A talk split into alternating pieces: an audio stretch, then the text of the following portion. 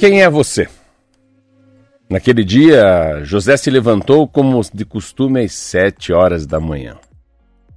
Como sempre, tomou banho, fez a barba, se perfumou. Ele se vestiu com as roupas elegantes como de costume. Desceu para pegar a correspondência. Foi a primeira surpresa do dia. Não havia cartas. Durante os últimos anos, a correspondência tinha aumentado e era uma parte importante do contato de José com o mundo. Mal-humorado, com falta de notícias, ele tomou o café da manhã e saiu. Tudo estava como de costume. Os mesmos carros percorriam as mesmas ruas e faziam os mesmos barulhos. Ao atravessar a praça, ele viu o professor Moreira, um velho conhecido com quem costumava conversar longas horas sobre a vida. Cumprimentou o professor, ô oh, professor, com gesto e o professor não retribuiu. Então José o chamou. Moreira, Moreira. Mas o velho se afastou e José deduziu que ele não tinha ouvido.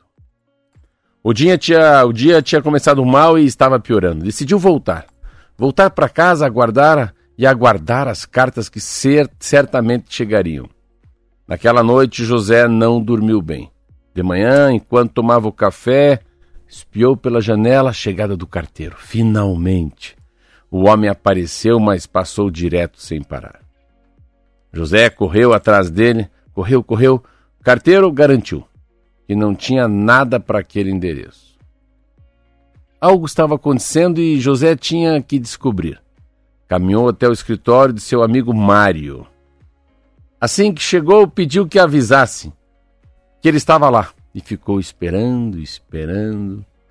Quando o amigo apareceu, José avançou ao encontro dele com os abraços estendidos, mas Mário simplesmente perguntou: Desculpe, senhor, nós nos conhecemos? José pensou que era uma piada e riu. Também pediu que lhe servisse uma bebida, o resultado foi terrível. Mário mandou que o segurança jogasse aquele estranho na rua. No caminho para casa, José cruzou com outros vizinhos que agiram como ele fosse um estranho. Uma ideia tomou a conta dele. Era vítima de uma conspiração, ele tinha cometido uma falha em relação àquela sociedade, já que agora todos o rejeitavam da mesma forma que antes o valorizavam. Mas por mais que pensasse, não conseguia lembrar de nada que tivesse feito. Por mais dois dias ficou em casa esperando a correspondência que não chegou, ou a visita de um amigo que não apareceu. Na quinta noite, depois de beber um vinho sozinho em casa, José decidiu ir ao bar, onde sempre encontrava os amigos para contar a eles o que estava acontecendo. Assim que entrou no bar, viu todos na mesa de costume. Eles conversavam, conversavam e riam José se aproximou, puxou uma cadeira, imediatamente silêncio. Ninguém disse mais nada. José desabafou. Vocês podem me dizer o que, que há de errado comigo? Se eu fiz alguma coisa, me digam, mas não me ignorem, que isso me deixa louco. Os outros se olharam, um deles respondeu: Rapaz, nenhum de nós o conhece. Nem sabemos quem você é. Lágrimas começaram a cair e José deixou o bar arrastando sua humanidade para casa. Cada pé pesava uma tonelada. Em casa ele se jogou na cama sem saber como, por que havia se tornado um estranho, um ausente.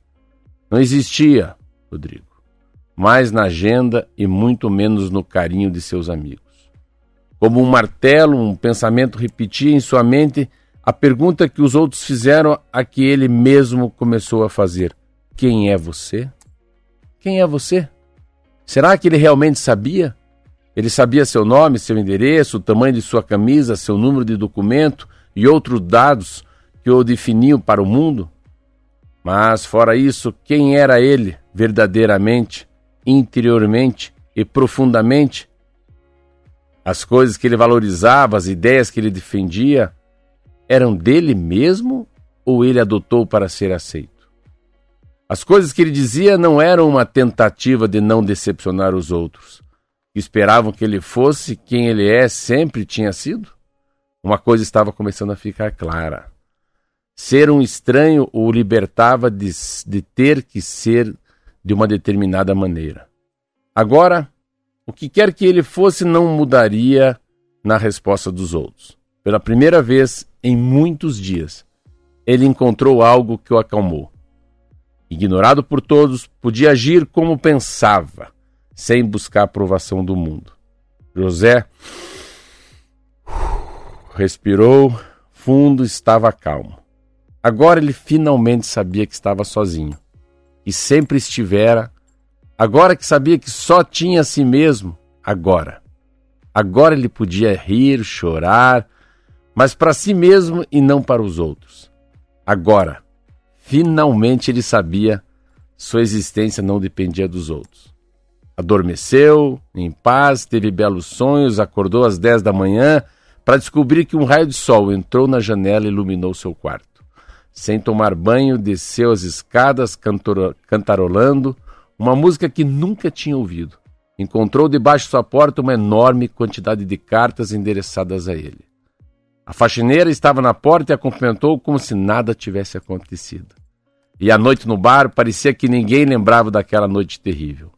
Tudo voltou ao normal, exceto ele, felizmente. Ele que nunca mais teria que implor, implorar a alguém para olhar para ele a fim de se reconhecer. Ele que nunca mais teria que pedir ao mundo para dizer quem era. Ele que nunca mais teria medo da rejeição. Tudo era o mesmo, exceto esse homem, José. Nunca mais esqueceria quem ele era. Esse conto foi usado por Jorge Bucay para mostrar que quando a gente não percebe o quanto dependemos do olhar dos outros, vivemos com o medo do possível abandono. E o preço para não temer o abandono é ser o que os outros, inclusive o que, os, o que nos amam, nos pressionam a ser, a fazer, a pensar. Se você tiver a sorte, Rodrigo, deste personagem e o mundo, em algum momento, virar as, as costas para você, você não terá escolha. Vai ter que descobrir na marra o quão inútil é esta luta. Mas se isso não acontecer e você tiver o azar de ser sempre aceito e lisonjeado, então você corre o risco de passar a vida tentando ser o que os outros esperam que você seja. Bucay.